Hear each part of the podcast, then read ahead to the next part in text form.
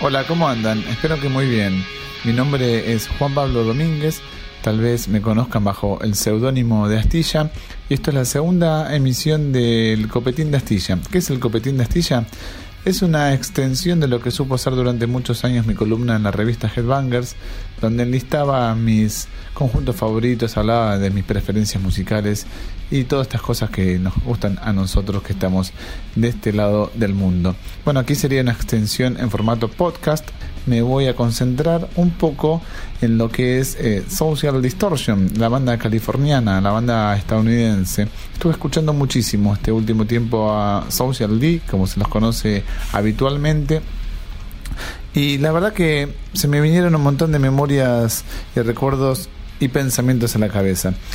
Bueno, primero a ustedes, no sé si les pasa, a mí me pasa constantemente que hay bandas que ya prácticamente no puedo escuchar luego de haberlas escuchado durante tanto tiempo en mi vida. Bueno, Social D es una de ellas. No porque no me guste, sino porque ya me sé los discos de memoria y a veces este mm, capaz que esa falta de sorpresa o es un perjuicio que tengo yo que tal vez haya falta de sorpresa al escucharlos, bueno, me priva de agarrar un disco y decir, bueno, ahora es el momento. Finalmente te sucedió en las últimas semanas, me puse a repasar toda su discografía, tanto la de Social D como la de Mike Ness, que básicamente es lo mismo, pero no es lo mismo, ¿sí? Mike Ness es el cantante, guitarrista y principal compositor de Social D. Bueno, pensaba, ¿no? Que, que la esencia musical de Social es tan elemental y tan básica que no pudo ser replicada nunca más, a mi, a mi entender. ¿Qué banda la pudo replicar últimamente? No se me ocurre ninguna de las últimas que hayan salido en el universo punk, si se quiere, o pop punk, o rockabilly. La más cercana habrá sido Backyard Babies con el disco Total 13, pero este año justamente se están cumpliendo 20 años, dos décadas desde la edición. Estamos hablando de que, no sé, muy pocas bandas supieron continuar con el legado de Social D. ¿Y por qué? Y porque tracen un paralelo, por ejemplo, no sé, se me ocurre Rage Against the Machine, ¿no? Una banda que tiene unas influencias muy marcadas, pero al mismo tiempo con sus influencias muy marcadas hizo algo demasiado personal. Entonces, ¿cómo lo continúas? Tenés que continuar a partir de eso desarrollando un sonido nuevo, porque si limitas quedas muy mal.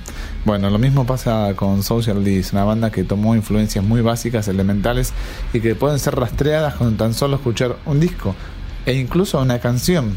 Naturalmente las influencias están sobre la mesa, no sé, Johnny Cash, eh, Bruce Springsteen, Bob Dylan, Rolling Stones, todo eso procesado bajo la mm, óptica de, Clash, de los Ramones.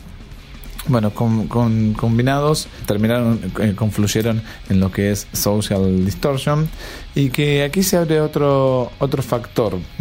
Dos factores se abren después de todo esto, mejor más que uno.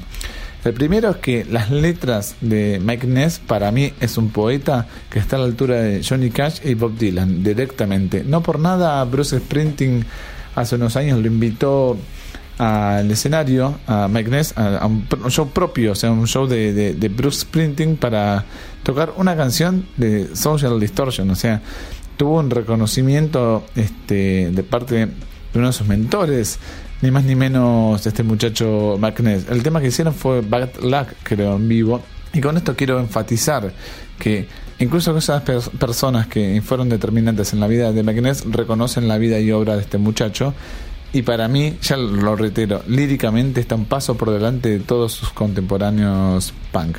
¿Sí? Uno dirá, bueno, pero son esas letras de desamores, de la mala suerte, del destino. Sí, es todo eso, por supuesto, pero bien narrado, bien explicado, con frases punzantes.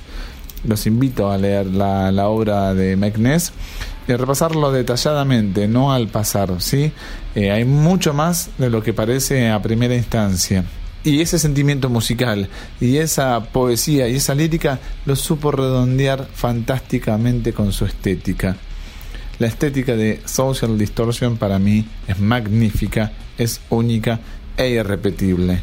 Es cierto, tomó todas las influencias que yo les dije con Elvis a la cabeza, Carl Perkins, Hank Williams, todo eso lo procesó con The Clash, con Joe Strummer, por supuesto, me parece que es una influencia este, ineludible de Magnus pero terminó siendo su propia estética, no solamente en cuanto al arte, ¿sí? no me refiero únicamente al arte, a la gráfica o a la presentación este, de sus shows, sino que también a cómo se visten. Y yo soy partidario de que las bandas tienen que tener un look determinado y ese look tiene que ir de la mano con la música. Es decir, Kiss hubiera tenido la misma fama si no se hubieran pintado. Bueno, los discos por supuesto están ahí, están buenísimos. No los grabaron disfrazados, me parece, o pintados a los discos, pero me contextualizan, hubiera sido otro destino, me parece, que el de Kiss o el de Alice Cooper. Entonces, esas dos conjunciones, esa, esa carretera, esa vía, eh, me encanta a mí. Cuando una banda tiene bien definido su norte musical y sabe entrelazarlo con la vestimenta, yo compro productos, señores. Siempre fui partidario de eso. A mí no me cabe que salga el de los piojos con la remera de Zanetti. A mí me gusta que haya una producción detrás. Yo soy así, lo voy a defender siempre a muerte. Por eso uno de mis referentes musicales es Michael Monroe, el antiguo cantante de Hano Rocks, que influenció nada menos y nada más que a Guns N' Roses. Bueno, ahí tienen la, la, la estética, cómo fue manejada.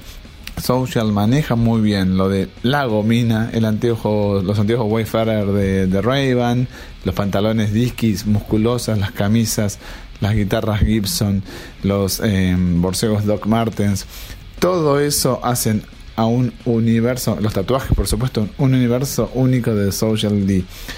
Ni que hablar que tuvo millones de clones. Eso tuvo, lo vemos, no sé, abro la puerta de casa, salgo y ya veo un clon de Mike Ness, pero me parece fantástico. Incluso prefiero que lo copien a Mike Ness y no a Osuna, por poner un ejemplo. Pero sin irnos más lejos, eh, ¿Por qué eh, pienso que Social D es una banda que dentro de todo está subvaluada? Porque también fueron bastante haraganes al momento de grabar un disco, ¿sí? de entrar al estudio. La banda se formó en 1978, estamos hablando que este año están cumpliendo 40 años de, trayectoria. Discográficamente debutaron en el año 1983 y el día de la fecha, o sea, 35 años más tarde, solamente editaron 7 discos de estudio. Me parece poco, ¿sí? sobre todo si tenemos en cuenta que entre Prison Bound de 1988 y White Light, White Heat, White Trash de 1996 hay 8 años. En el medio han editado 4 discos y desde 1996 a esta parte únicamente 2. Pero bueno, es una asignatura pendiente. Este, espero que algún día se puedan editar esos demos, esas canciones perdidas que seguramente tendrán en un cajón guardado bajo siete llaves. Social D nos visitó hace siete años eh, en la Argentina, creo que fue 2010 o 2011, sinceramente no recuerdo. Tres noches históricas en el Teatro de Flores. Yo asistí a una, la verdad que estuve corto, tendría que haber ido a las tres, pero bueno, tampoco soy muy, muy afín a ir a todos los shows que dan a banda, a todo lo que hacen constantemente. Con uno ya está, tuve una buena impresión y tengo un grandísimo recuerdo. Hay un hilo conductor en la carrera de Social D que son los cambios constantes en la formación.